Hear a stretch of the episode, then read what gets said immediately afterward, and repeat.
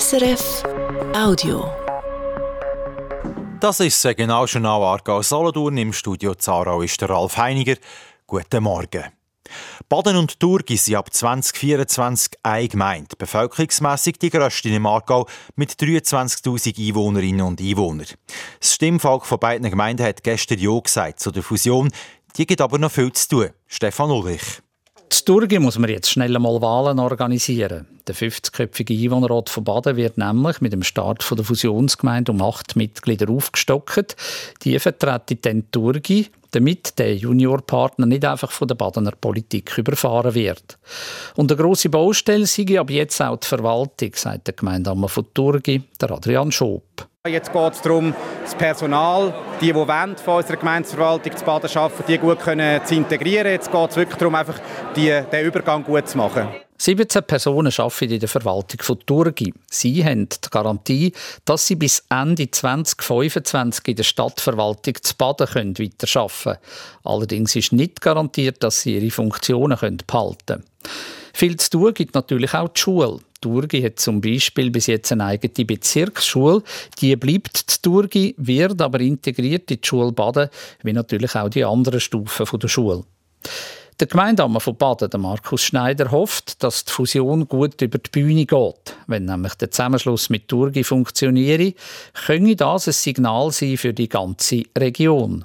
Ich kann mir schon vorstellen, dass es wieder eine Bewegung reinbringt, dass man weiß, mit Baden kann man fusionieren, man kann mit Baden etwas machen. Es wäre schön, wenn es Wellen schlagen würde. Wunschkandidatin für eine Fusion aus Badener Sicht ist die reiche Nachbargemeinde Baden. Dort liegen tief unten in einer Schublade Pläne für eine Fusion mit Baden, wo der Badener Gemeinderat vor vielen Jahren mal sistiert hat. Übrigens, 2010 war eine Fusion von Neuenhof und Baden ein grosses Thema. Baden hat das dann ganz knapp abgelehnt. Vor einiger Zeit hat der Gemeinderat von Neuenhof gesagt, eine Fusion mit Baden sei in den nächsten Jahren garantiert kein Thema mehr. Man darf sich mehr am Limmatal darauf orientieren.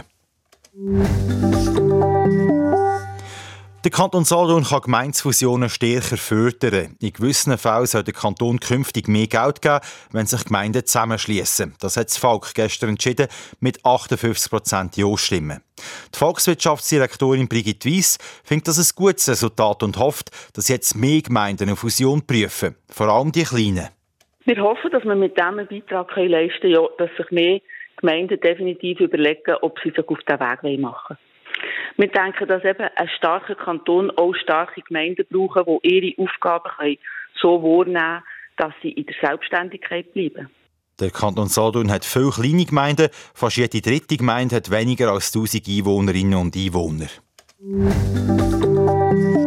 Und dann habe ich noch weitere Resultate von gestern. Der Kanton Solothurn kann den Spitälern und Kliniken weitere 8 Millionen Franken zahlen als Corona-Entschädigung.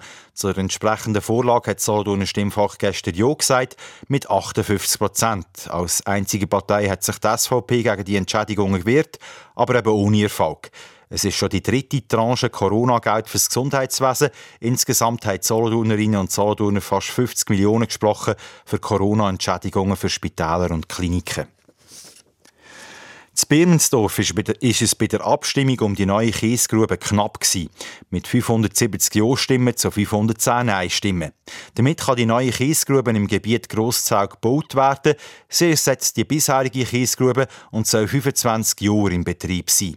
Die Gemeinsversammlung hat die Kiesgrube noch abgelehnt. Zu viel Verkehr, Lärm und Dreck sind die Argumente der Gegnerinnen. Die Befürworter haben aber gefunden, dass es der Gemeinde viel Geld bringt und dass es nicht zu viel mehr Verkehr käme, weil die neue Kiesgrube ja einfach die alte würde setzen. Zwürrelos geht die lange Geschichte vom neuen Alterszentrum weiter. Die Bevölkerung hat einem Kredit über eine Viertelmillion Franken zugestimmt. Mit dem Geld kann sich die Gemeinde gegen die Ablehnung vom Baugesuch wehren. Der kantonale Denkmalschutz hat das Gesuch nämlich abgewiesen, das wegen einem denkmalgeschützten Kirchenturm, der gerade neben, neben dem Planenbau ist. Seit 40 Jahren plant die Gemeinde Würelos schon an diesem Alterszentrum um. Der Standort auf der Zentrumswiese ist im Dorf umstritten. Und dann kommen wir noch zu der Wetterprognose von SRF Meteo. Heute gibt es ziemlich viel Sonne. Gegen oben und in der Nacht kommt es aber an vielen Orten regnen. Vorher wird es aber richtig warm. Solothurn und Zwolle 19 Grad, z Möhlin und Dornach 20 Grad, kühler ist auf dem Wiesenstein mit 12 Grad. Das war ein Podcast von SRF.